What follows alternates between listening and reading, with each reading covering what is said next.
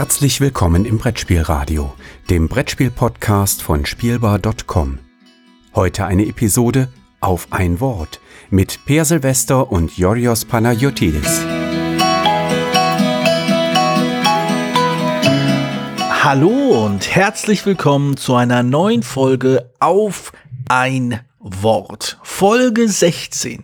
Und auch diesmal sprechen wir über ein Wort, welches aus dem Brettspiel Multiversum gepflückt wurde, um es mehr oder weniger sinnvoll zu durchleuchten. Und wir, das ist äh, meine Wenigkeit, Jodros Panagiotitis, und der Mann, der schon ähm, na, wie auf einem Nagelbrett sitzt, weil er nicht weiß, welches Wort ihm jetzt um die Ohren gehauen werden wird, Per Silvester. Hallo Per.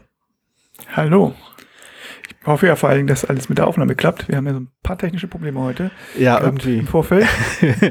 ja, heute, also, also genau, falls, falls, wir an, falls wir im Laufe dieser Folge in verschiedenen Tonlagen, in verschiedenen Tonqualitäten und überhaupt äh, abgehackt sprechen sollten, äh, das ist quasi die Vorwarnung dafür. Die Technik will nicht so, wie wir das gerne hätten.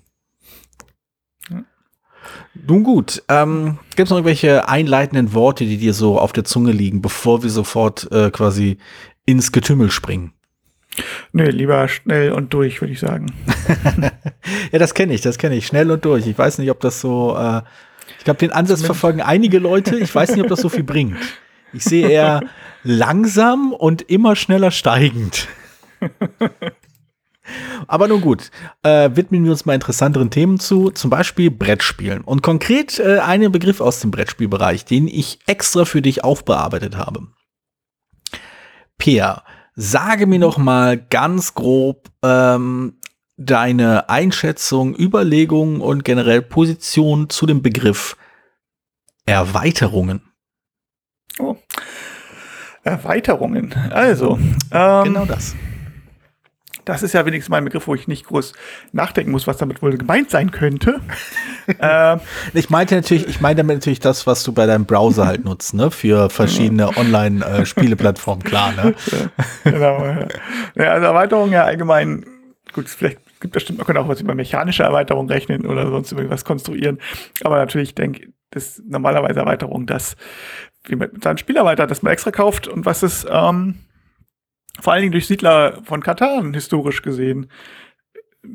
Ich will nicht, das ist nicht das erste Spiel, was Erweiterung hatte, aber zumindest das erste Spiel oder das Spiel, wo das am als erstes richtig ein großer Markt aufgetan wurde, dass äh, man viele, viele Erweiterungen verkaufen kann mit dem, für die Leute, für die Fans des Grundspiel. Also ja, davor ja. war das eher eine seltene Sache. Also Dampfrost hatte zum Beispiel als Spiel des Jahres, glaube ich, ich glaube, Dampfrost war noch Dampfrost und Sherlock Holmes Kriminalkabinett. Ich weiß gar nicht, welches davor war. Ich glaube, Dampfrost war zuerst.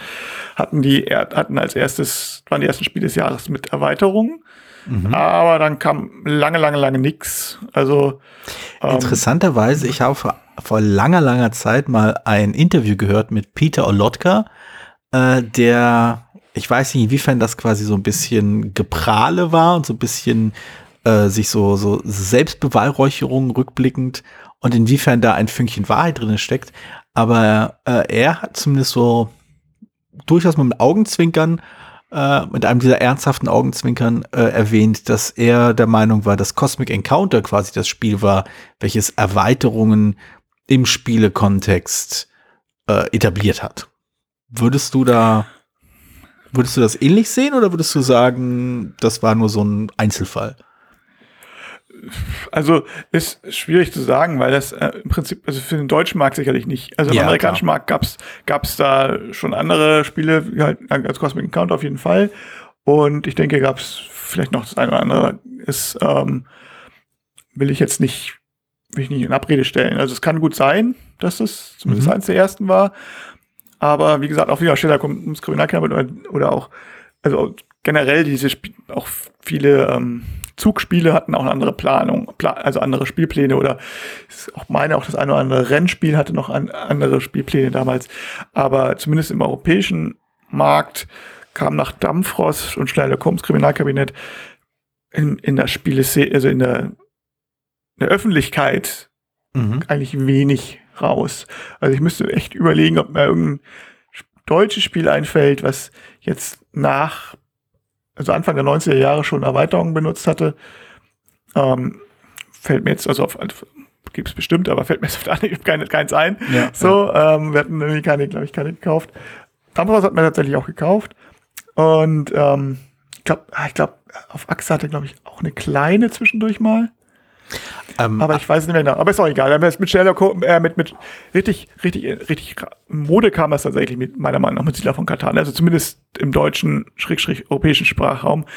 Der Grand hat dann welche und danach kam es fast, ja, später auch Niagara. Mittlerweile haben wir fast, fast jedes ähm, größere Spiel des Jahr, Jahres auch mindestens eine Erweiterung mhm. und das hat sich jetzt so ein bisschen durchaus etabliert. Also auch Ringe und aber Siedler von Katan waren das, was wirklich, wo es wirklich viele Erweiterungen auch gab. Das ist auch was Besonderes, die auch neue Regeln eingebracht haben und nicht nur neuen Spielplan mhm. und auch neue Aspekte reingebracht haben. Würdest du denn sagen, dass es da eine Veränderung gab, dass es da quasi eine Form von Erweiterung gab? Du meintest gerade eben so Spielpläne und sowas und dass sich das Stück für Stück verändert hat. Also die drei Kernpunkte, die mir so einfallen, sind halt äh, Spielpläne, Varianten. Ähm, das war ja bei äh, in der Funkenschlagreihe ist es ja immer noch sehr beliebt. Ich weiß nicht, ob es immer noch sehr beliebt ist, aber eine Zeit lang sehr beliebt, dass immer wieder mal ein neuer Plan zu irgendeinem anderen Land kam, auf dem man dann das gleiche Spiel leicht anders spielen konnte. Und Zug um Zug gab es da auch noch mit neuen Spielplänen. Oder Age of Steam war ganz, ganz, der ganze genau. Verlag, der sich auf spezialisiert hat auf Age of Steam Spielpläne. Zum Beispiel. Aber zwei, glaube ich sogar. Und dann gab es gab's so kurzfristig ähm, so, und da, da habe ich interessanterweise auch Siedler von Katan so total präsent im Kopf. Äh, das Konzept der, der Mehrspielererweiterung, also zusätzliche, also Op äh, Optionen mit mehr Spielern als im Grundspiel spielen zu können. Äh, das, und mittlerweile habe ich das Gefühl, dass dieser Aspekt einer Erweiterung so ein bisschen zusammengelegt wird, dass das eher selten einzeln verkauft wird heutzutage, dass wenig Leute quasi die mhm. fünf und sechs Spielerweiterung für ihr zwei bis vier Personen Spiel kaufen, sondern dass dieser Aspekt, der fünfte Spieler ist es, glaube ich, auch häufig, äh, dann einfach nur Teil einer Erweiterung ist. Hast du, hast du das Gefühl, dass es da durchaus eine Entwicklung gab oder ist es eher so ein wildes Rumtasten gewesen und je nachdem, was, was geht und was irgendwie ankam, das wurde dann irgendwie auf den Markt geworfen? Also soweit ich das in Erinnerung habe, ist es bei, bei Siedler von Katan tatsächlich so gewesen, dass sie äh, die fünf bis sechs, oder zumindest die fünfer, war, dann sie bewusst rausgenommen, weil das ganze Holzmaterial sonst zu teuer gewesen wäre. Mhm. Und äh, dass sie dann gesagt haben, fünf und sechs, mit, müssten wir aber auch noch eine neue Regel, weil sechs funktioniert nicht äh, mit den normalen Grundregeln, weil dann einfach zu selten gebaut wird. Das heißt, mhm. es braucht noch diese zusätzliche Variante, dass man dann halt am Ende des, der Handelsphase jeder bauen darf mhm. ne? und nicht nur der Zugspieler. Und ähm, dadurch ging das dann. Also ich glaube, das ist auch sehr dem Material geschuldet und der Kalkulation damals. Also was mhm. heute wirkt vielleicht sind davon Katan gar nicht mehr so wie für ein groß ausgebautes Spiel, aber es war halt alles damals Holzteile.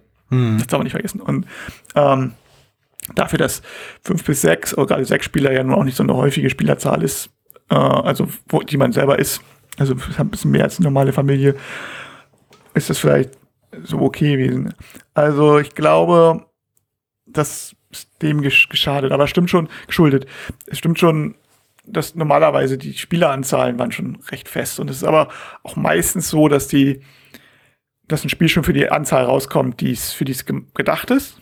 Mhm.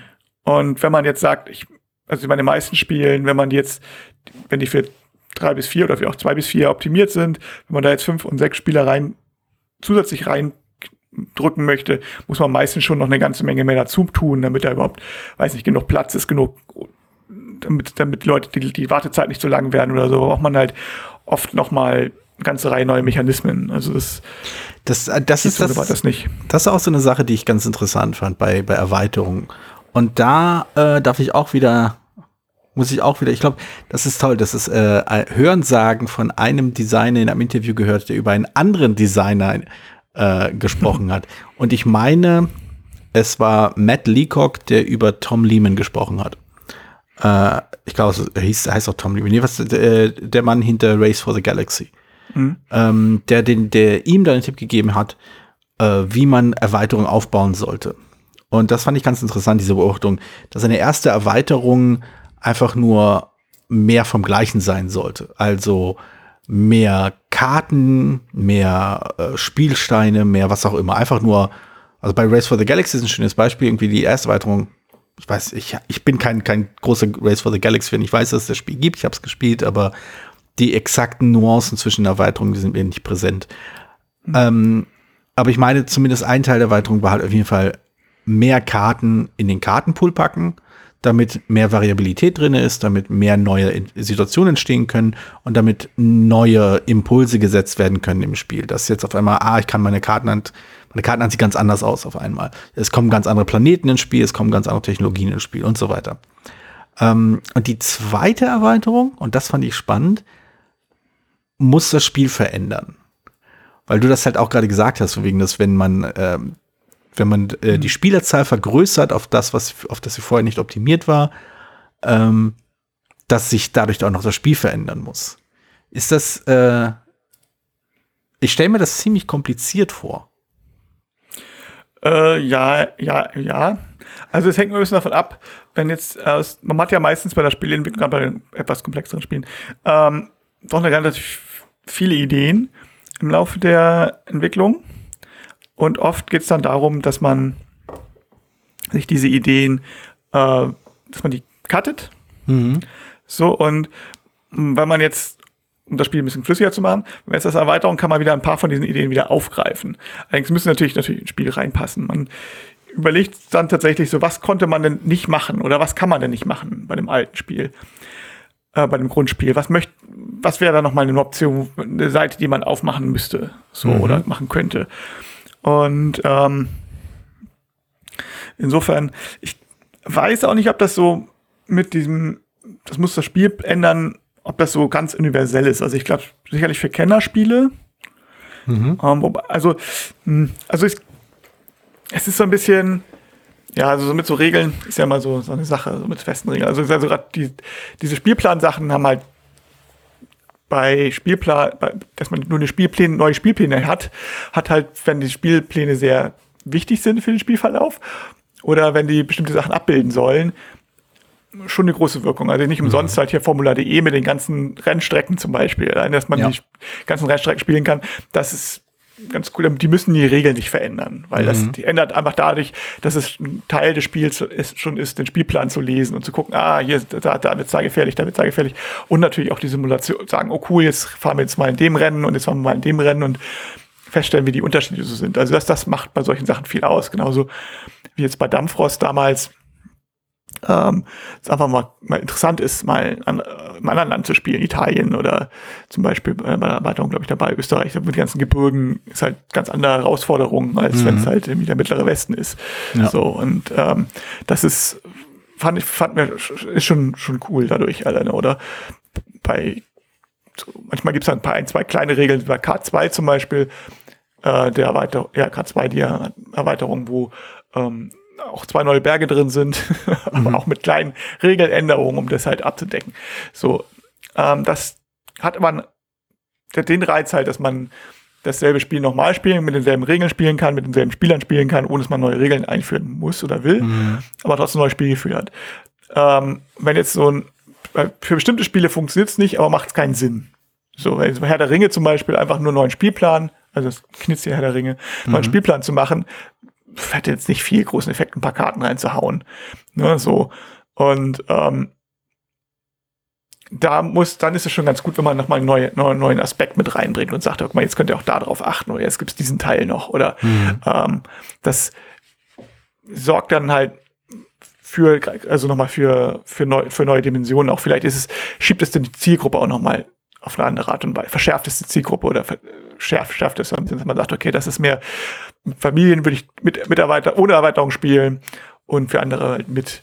So ist das so El Grande zum Beispiel. Da ist die erste Erweiterung ähm, im Prinzip das, was Kramer eigentlich machen wollte, aber es wäre für die, ist für die erste Partie eigentlich zu, zu kompliziert. Also dann, dann wäre das erst, also heutzutage vielleicht würden jetzt die ähm, Terraforming Mars-Spieler und so, die würden, also die Kategorie würde denken, naja, so schwierig ist es nicht.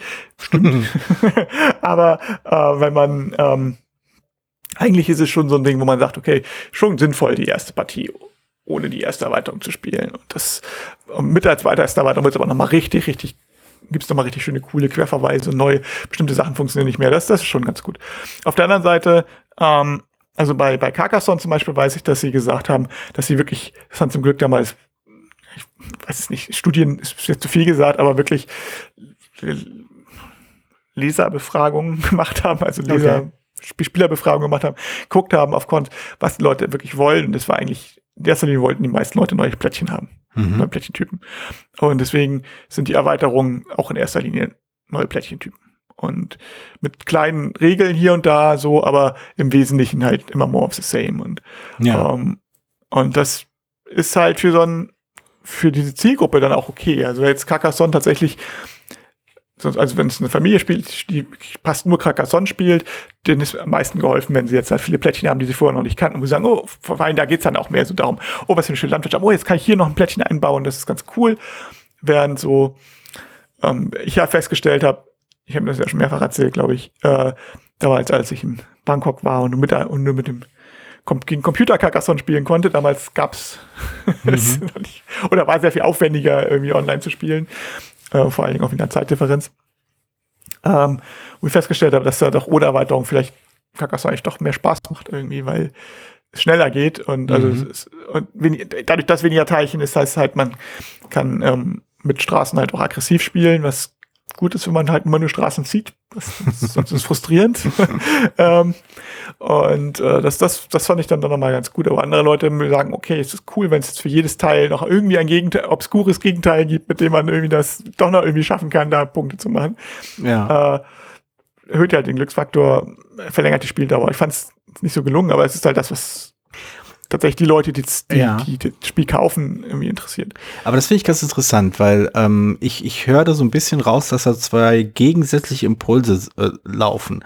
Zum einen hast du quasi das Grundspiel, das hast du auch bei, äh, bei El Grande kurz anges äh, angeschnitten, welches mehr oder weniger präzise für ein bestimmtes äh, Publikumssegment optimiert ist. In dem Fall, wenn du quasi ein Spiel haben willst, das mehr oder weniger im Familienspielmarkt funktioniert oder auch gut ankommt, dann willst du halt einen gewissen Grad an Komplexität nicht drinne halten. Du willst eine gewisse, vielleicht auch eine gewisse Form der Interaktion nicht oder eine gewisse Spielweise nicht wirklich berücksichtigen. Also willst vielleicht kein Spiel äh, liefern, welches voraussetzt, dass du da zum Beispiel also die Plättchen, die es im Spiel gibt oder die, die Optionen, die es im Spiel gibt, wirklich total durchdrungen haben musst, damit du wirklich das Spiel genießen kannst. Andererseits äh, hast du auch gesagt, ähm, mit den Carcassonne-Erweiterungen, dass da neue Facetten hin, hinzugekommen sind, dass erweitert wurde, neue, neue Impulse gesetzt wurden, neue, äh, äh, neue Varianten reingebracht wurden, die mehr oder weniger das mehr oder weniger das Spiel zu einer, äh, ach, die, mein, mein, ein, einer meiner Lieblingsbegriffe, den ich viel zu selten benutze, die eierlegende Wollmilchsau für jedermann geworden ist. Also jeder kann irgendeine Variante von Carcassonne aus, dass sich da zusammensuchen, theoretisch. Ähm, weil man, ne, wo du kannst halt den Aspekt betonen, du kannst jeden Aspekt betonen, du kannst es zufällige machen, du kannst es aggressiver machen, äh, du kannst es hübscher machen, ich weiß es nicht. ähm, weiß sich das nicht irgendwo? Hast du da nicht irgendwo dann ein Produkt oder ein Spiel, welches irgendwie irgendwie nichts und irgendwie alles sein will und irgendwie nicht so richtig ist? Also wenn es klappt, ist es ja gut. Ne? Also wenn das, wenn man tatsächlich so kuratieren kann, dann ist es ja gut, aber das muss man halt auch wissen und sagen, mhm. ähm, hier ist das Menü und jetzt könntest du für die Spielergruppe das so aus zusammenbasteln und für die Spielergruppe das so.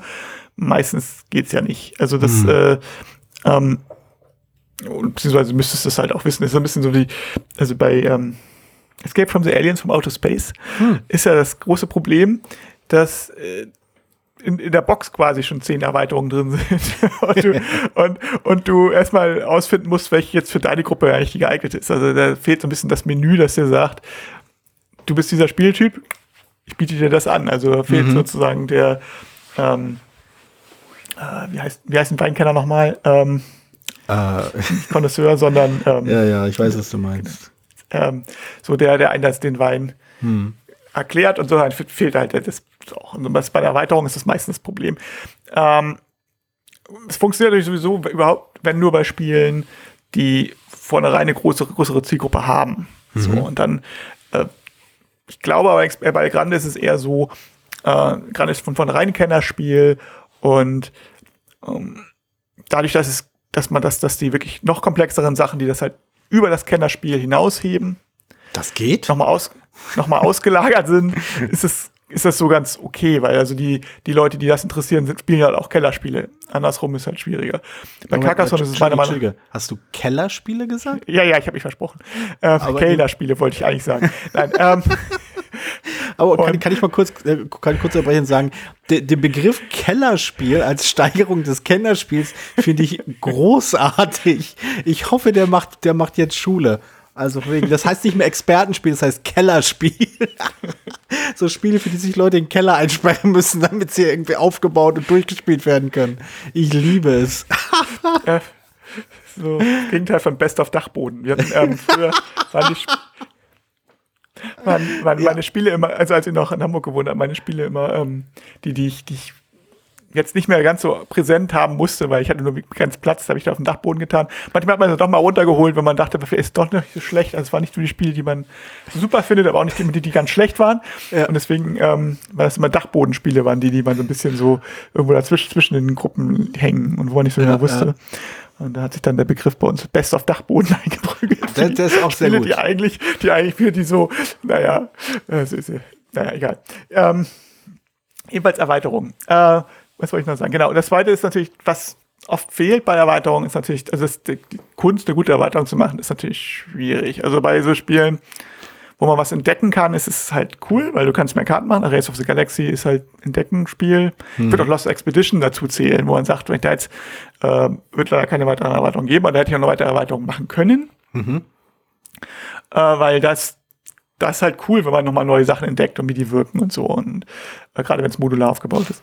Es, es gibt halt ja so ein anderes Spiel, dessen Nennung ich jetzt explizit vermeide, welches in meinen Augen halt auch genauso funktioniert. Wegen immer äh, neue, neue Impulse liefern, indem man immer weitere Erweiterungen auf den Markt schmeißt.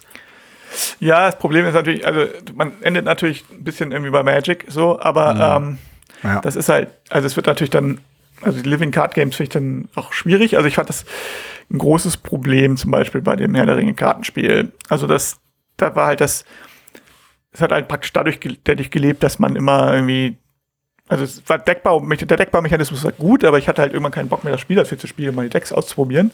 also es hat irgendwie mehr, mehr Spaß gemacht, mir Decks zu puzzeln, als die Abenteuer, die also die Spiele dazu spielen. Und es war, fühlte sich dann mehr wie Prototypen testen an. Ah, okay. Und, ähm, und das war aber auch so ein bisschen so, dass man sagt, okay, wir halten jetzt, dadurch, dass jetzt jeden Monat irgendwie eine Erweiterung rauskommt mit neuen Karten, das so ein bisschen am Laufen. Dass wir, jetzt probier mal das aus. So. Und das finde ich ja auch kritisch.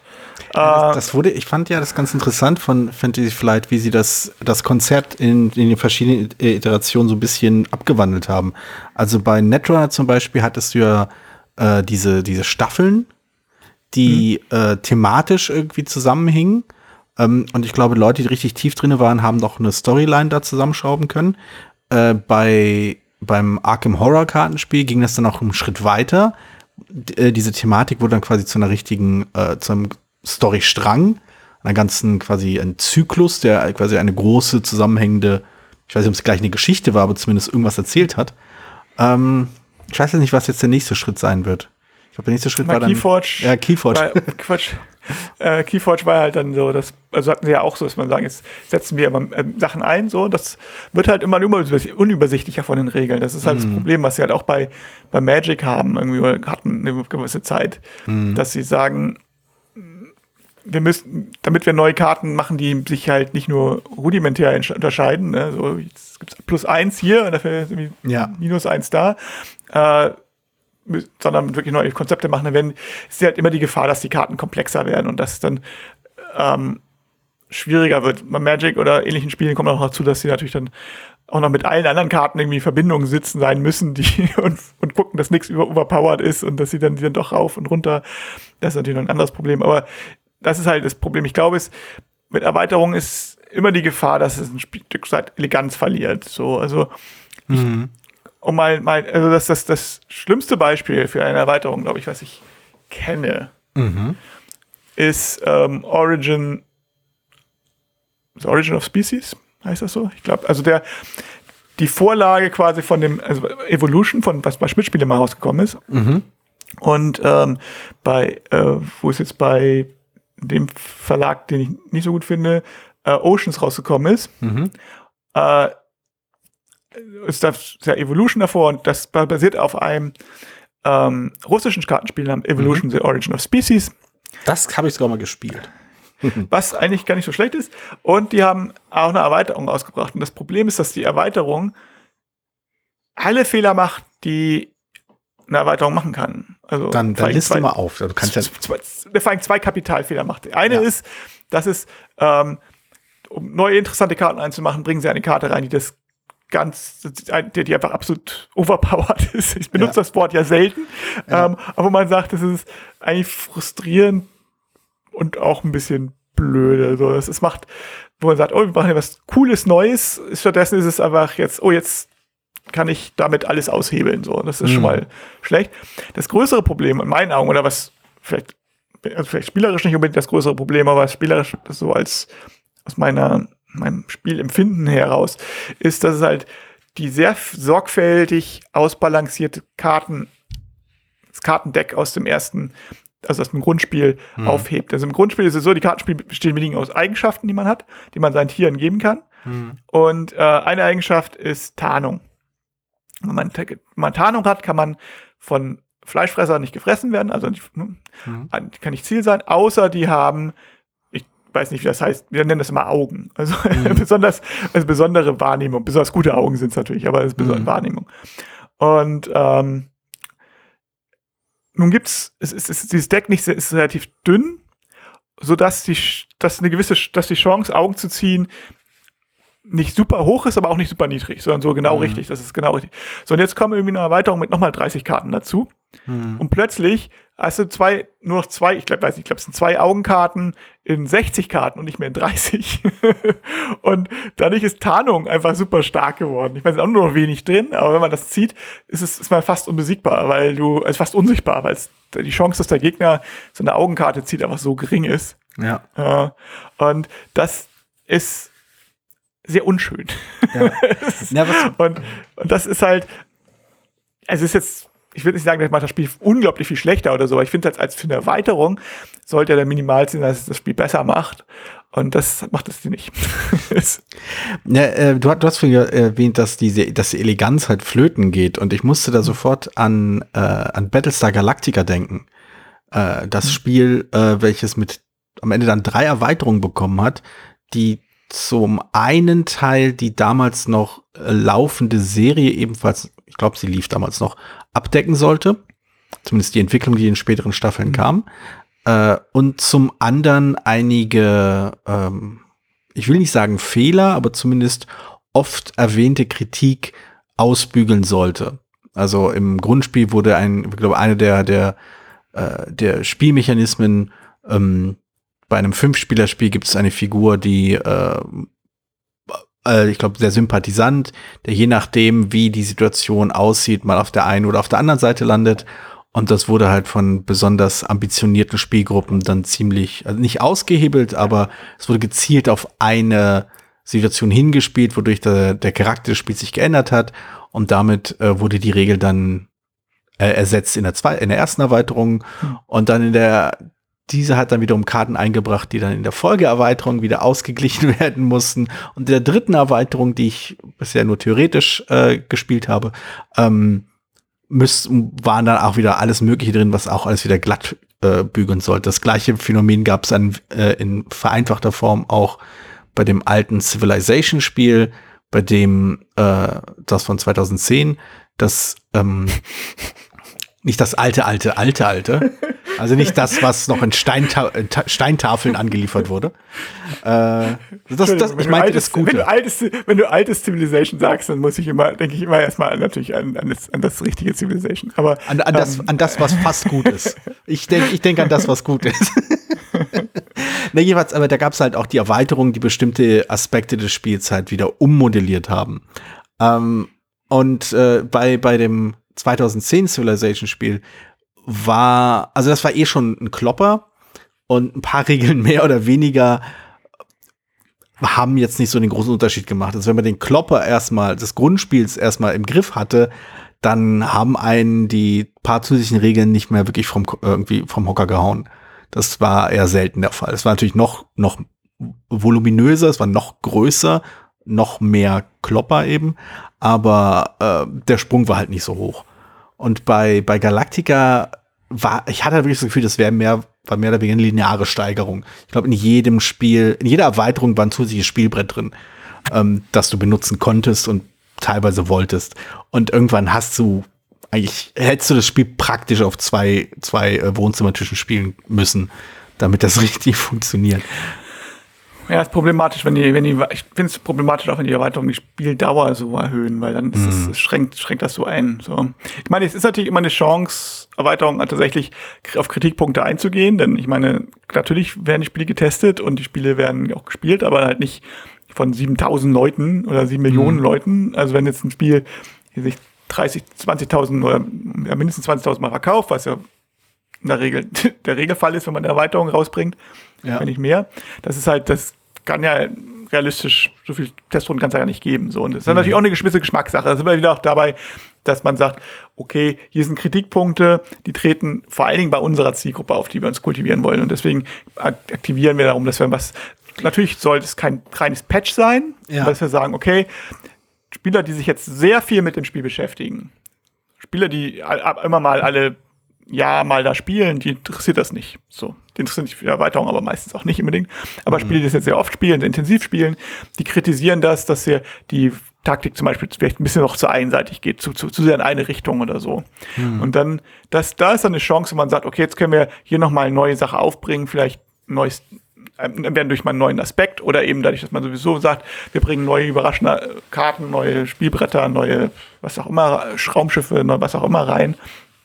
Und die ähm, bei der gleichen Gelegenheit sorgen sie auch dafür, dass dieser Kritikpunkt nicht mehr drauf tritt. Das mhm. finde ich ähm, absolut absolut sinnvoll bei einer Erweiterung. Also das sage ich, ist eine, eine Sache, die ich mir, die ich mir gut vorstellen kann. Es sind so bestimmte Spiele, wo ich sage, ja, ähm, also ich bin generell kaufe ich mir selten nie Erweiterungen, eigentlich tatsächlich fast nur die ähm, Erweiterung von so also von Formula E habe ich ein paar gekauft und ähm, also von so Rennspielen mag ich die manchmal ganz gerne, wenn man tatsächlich mal einen anderen Plan spielt. Mhm. Die, die, diese wirklich, wir ändern alles. Erweiterung habe ich meistens gar nicht, weil ich ein Spiel gar nicht so intensiv spiele in der Regel. Mhm. Aber es gibt ein, zwei Sachen, wo ich, wo ich wirklich sage, ah, das soll tatsächlich einen Kritikpunkt aushebeln, der mich vielleicht auch gestört hätte. ähm, allerdings, ich das was so sein, ich kaufe mir jetzt die Erweiterung nicht, bevor ich das Spiel gespielt habe. So. Ja. manchmal hat man so Spiel, die rutscht einen durch, also bei mir zumindest.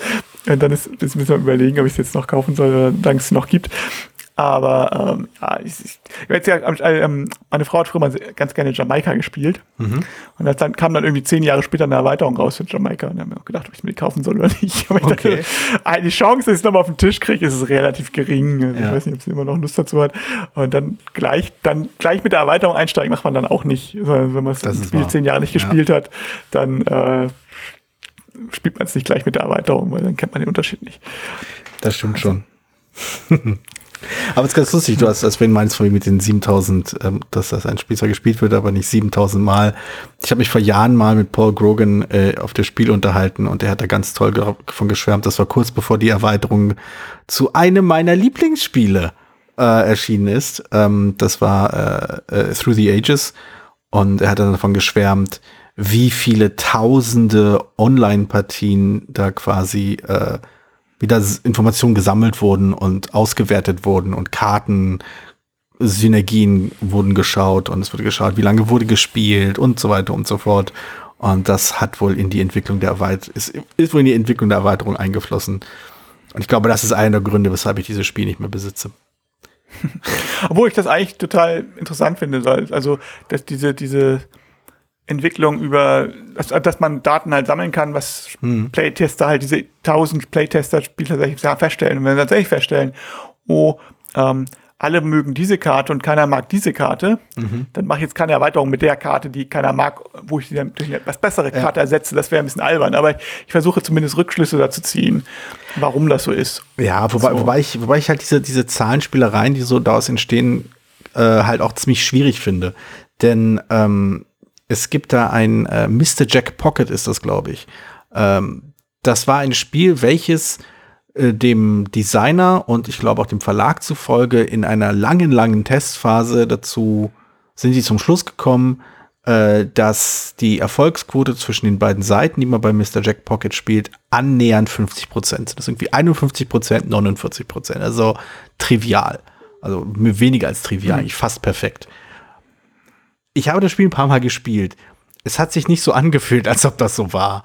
Und letztendlich, ich, ich werde das Spiel nicht 7000 Mal spielen, ähm, um irgendwann auch diese 50-50 Verteilung zu bekommen.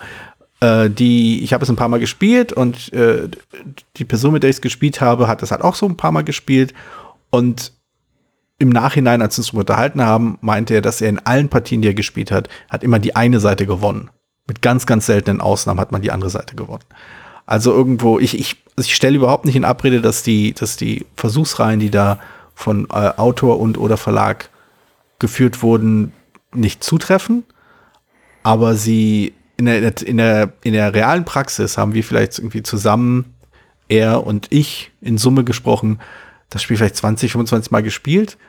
Und wenn es da eine, ein also das ist schon eine Menge auch für so ein kurzes Spiel. Ja, ja, stimmt, ja, ja. Und wenn da die Tendenz eindeutig ist, dann ist es mir ziemlich egal, was da irgendwelche Statistiken sagen.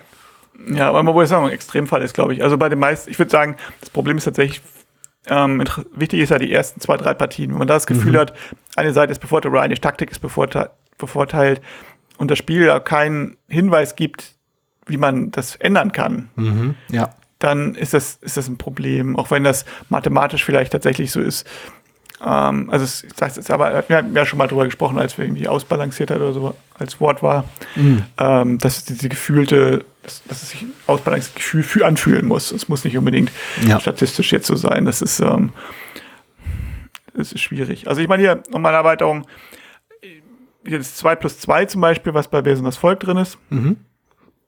Ähm, ist ja nur eine von den Erweiterungen, wo wir ganz komplett das Spiel verändern. Also eigentlich mhm. nicht nur die Spielerzahl, sondern halt auch komplett. Und das hat ja viele verwirrt so. Und ähm, weil es halt auch eine sehr spezielle Zielgruppe dadurch hat. Man muss das Spiel, Grundspiel kennen, man muss plötzlich statt zwei, vier Spieler haben, die das Grundspiel haben und das Spielgefühl ändert sich auch ein bisschen. Ja. Ähm, also ich glaube, das ist tatsächlich eine sehr untypische Erweiterung. Also ich glaube, ich weiß auch nicht, ob sie aus ähm, Marketing-Sicht jetzt Sinn gemacht hat, aber äh, sie, wir wollten halt beide aber machen und ich hatte, ähm, weil ich weil ich die Idee so cool fand oder weil mhm. ich die Idee wichtig fand, dass man ein Spiel mit einer, das ist halt das, was, was ich am Anfang meinte, dass man halt die Möglichkeit hat, Sachen aus, aus seinem Entwicklungsprozess, die man rausnehmen musste, nochmal wieder reinzunehmen. Und bei wir sind das Volk gar nicht ganz am Anfang halt schon mal eine Idee für eine Vier-Personen-Variante, die man mit dem Grundspiel schon später spielen können. Mhm. Die hat aber nicht funktioniert. Und ich wollte aber schon immer, dass man,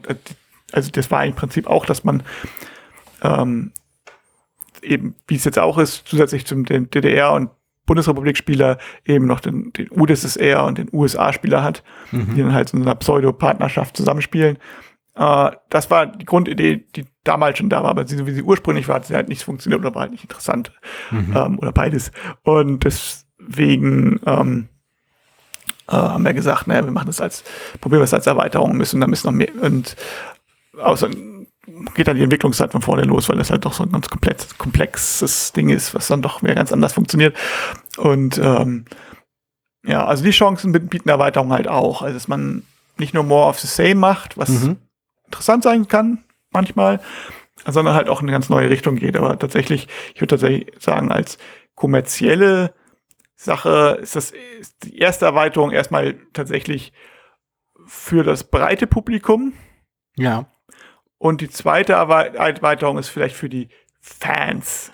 Also ja. vielleicht würde ich das, das Zitat von Lehman-Leacock dir ähm, äh, entsprechend abwandeln wollen. Also ich glaube, das ist vielleicht ähm, also das eine ist, glaube ich, eher tatsächlich ja so für ja für das Publikum, das ein breiteres Publikum machen, die zweite für die Leute, die das Spiel wirklich wollen und wirklich ähm, die neue Aspekte gewinnen wollen, die das verändern. Mhm. Ich meine, wirklich für die absoluten Fans. Das, das passt gar nicht, das, also das, das passt auch ganz gut, äh, weil mein Blick immer darauf fällt, äh, in meinem Spielregal auf Ghost Stories, wo die, äh, die erste Erweiterung, White Moon, ähm, war ich zum einen den, den als äh, damals immer noch sehr, sehr uh, verschiedenen Schwierigkeitsgrad etwas auf, aber fügt ein paar neue Regeln hinzu, aber das Spielprinzip als solches bleibt, bleibt gleich.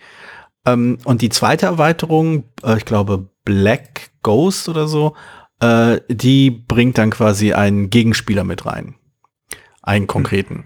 Statt halt das Deck gibt's halt ein, äh, eine Personifizierung. Ähm, das ist, äh, das, das ist schon ganz interessant. Also, dass ich, ich hab, ich sehe damit durchaus eine, eine, ein wiederkehrendes Konzept, also aus, auch aus den Aspekten, die du genannt hast. Dass die erste Erweiterung vielleicht noch äh, eine große Überschneidung hat mit den Leuten, die das Spiel besitzen. Dass viel, sehr, sehr viele von den Leuten, die das Spiel bereits haben, noch Zielgruppe, also nicht noch, sondern halt mehr oder weniger Zielgruppe sein sollen, äh, die sich die Erweiterung holen. Und dass die zweite, vielleicht etwas äh, ausgefallenere, etwas quasi unerwartetere, dass die eben auf ein spezielles Publikum losgeht.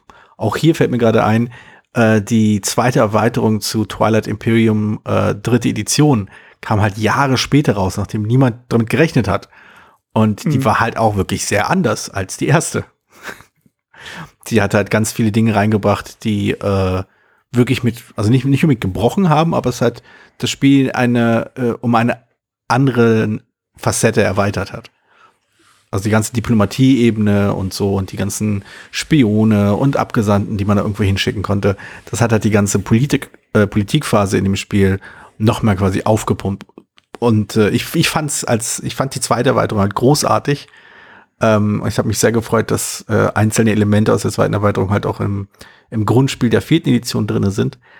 Äh, aber ja, es ist halt, äh, war halt schon speziell. Ja, also ja, also diese Erweiterung auf andere Spielerzahlen ist halt auch ein bisschen manchmal eine Erweiterung um Spielprinzip. Also gerade bei kooperativen Spielen hat man oft, dass die Erweiterung irgendwie doch noch eine kompetitive Variante mit reinbringt, mhm. was ich nicht weiß, ob das sinnig ist. Also ich, ich fand es auch mal ziemlich blöd, muss ich sagen. Also ich weiß nicht, also es, dass man halt, ich habe das ein bisschen das Gefühl, es ist halt, um das Publikum breiter zu machen, das was ich vielleicht sagte. Also die, ich weiß nicht, ob die Leute jetzt aber ich weiß nicht, ob es funktioniert. Also das, das wär, würde mich tatsächlich mal, das würde ich die Diskussion auf den Discord-Channel verschieben wollen, weil, also ist der Bioterrorist tatsächlich ähm, interessant für Leute, die kooperative Spiele ablehnen und sagen, ich möchte Pandemie nicht spielen, weil ich kooperative Spiele nicht mag. Und dann sagt Anna, ich möchte jetzt aber mit Pandemie spielen, jetzt spielen wir mit dem Bioterroristen, jetzt kannst du mitspielen, haha. Hm. Ähm, und das dieselbe Idee gab es ja auch bei Herr der Ringe mit mhm. äh, der ich glaube, der Sauron-Erweiterung war es, ja, ja, Sauron, ja. Und ähm, ist bestimmt noch anderen Spielen. das, also, bei Wunderbare Welt war es, glaube ich, das Umgekehrte. Da gab es so die kompetitive Spiele, ich glaube, es irgendwie die vierte oder Erweiterung oder was, es gibt ja den Box im Englischen. Konnte man, glaube ich, dann kooperativ spielen, meine ich. Aber ich glaube, äh, Orléans hatte auch eine, eine kooperative Variante später das kann ich eher noch nachvollziehen, wo ich sage, ach, jetzt haben wir das Spiel so durchdrungen, jetzt lass mal gegen das Spiel spielen. Das ist halt eine neue Herausforderung. Ne?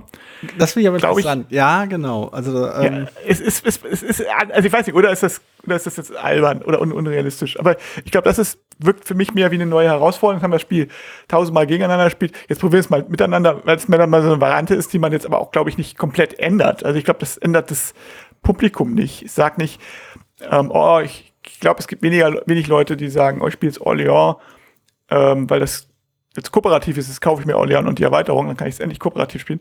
Ähm, das glaube ich nicht, weil da gibt's, hm. würde man eher ein reines kooperatives Spiel spielen oder ein typisches kooperatives Spiel spielen. Ich glaube, das ist tatsächlich eher, dass dieses, ähm, wir ändern nochmal alles für die Leute, die das Spiel durchdrungen haben und bieten die neue Herausforderung, in diesem ja. Fall die Herausforderung, kooperativ zu spielen. Das funktioniert eher, aber ich glaube, dieses hm. aus dem kooperativen Spiel irgendwie eine Verrätervariante zu machen, scheint ist irgendwie also ich habe eine etwas, sagen wir mal, etwas pessimistischere Sicht auf diesen, auf diese Entwicklung. Und zwar hat's, also zum einen, weil ich auch den Eindruck habe, dass es sich nicht so richtig durchsetzt, dass es nicht so Standard ist, dass kooperative Spiele immer äh, irgendwann eine äh, kompetitive Variante reinbringen.